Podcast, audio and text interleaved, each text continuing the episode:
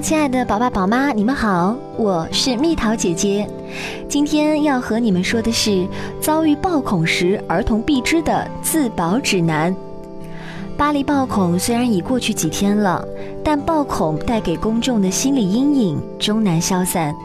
很多家长在担心，作为弱势群体的儿童，万一遭遇暴恐袭击，应该怎么办呢？下面几种自保方法，家长一定要教给孩子，以防万一哦。首先，第一，要跑向有监控区域。儿童万一遇见或遭受暴恐袭击，一定要跑向部队、政府机关、大型商场和监控覆盖区域，向有监控覆盖的主干道跑，千万不要因为想躲避而进入背街小巷。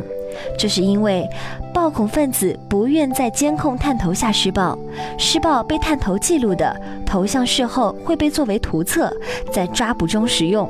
而下半场警方抓捕时，暴徒一般会选择通过背街小巷逃走或躲避，这时可能遭遇对方在逃命，穷凶极恶。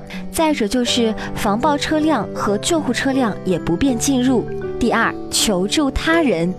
如果遇到突发事情，一定不要着急，要向人多的地方跑，向大人求救，眼疾动作快。爸爸可以用角色游戏教孩子自我保护。爸爸扮坏人，持刀瞪着宝宝说：“我是坏人，要砍人了。”让宝宝用尽办法逃跑和躲藏。第三，找地方藏起来。歹徒用凶器靠近，马上找隐蔽的地方躲藏起来，尽量不要让他发现自己。跑到教室、厕所、老师办公室，能躲在桌下就躲起来，能关上门就关上，并插好门。可以找厚纸板或其他东西把缝隙遮起来，不要出声，让歹徒注意不到这里有人。带孩子们实地去演习几次。然后和孩子们做一个假装的游戏，告诉他们我是坏人，举刀冲进来，让他们学会逃跑，跑到能藏身的地方，也教孩子们如何从里面锁上门，让他们跑进去后马上锁门。第四，若遇枪击，找准隐蔽物，家长或老师一定要告诉孩子，遇到枪击一定要选择密度质地不易被穿透的掩蔽物。如墙体、立柱、大树干、汽车前部发动机及车轮等，但木门、玻璃门、垃圾桶、灌木丛、花篮、柜台、场馆内座椅、汽车门和尾部等不能够挡住子弹。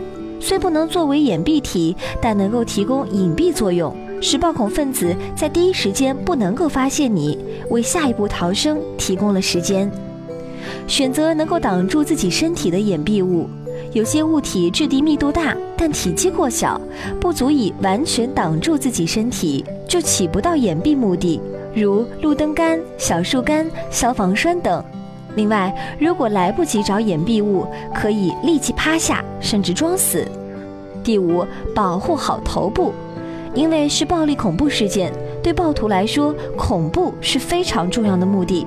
因此，他们往往会打头部，用最短时间造成最大伤害和最惨的视觉效果。所以，家长一定要教宝宝保护好头部。第六，暴恐袭击过后最好不出门。政府控制局势后，暴徒活动由明转暗，可能有暗杀、针刺之类。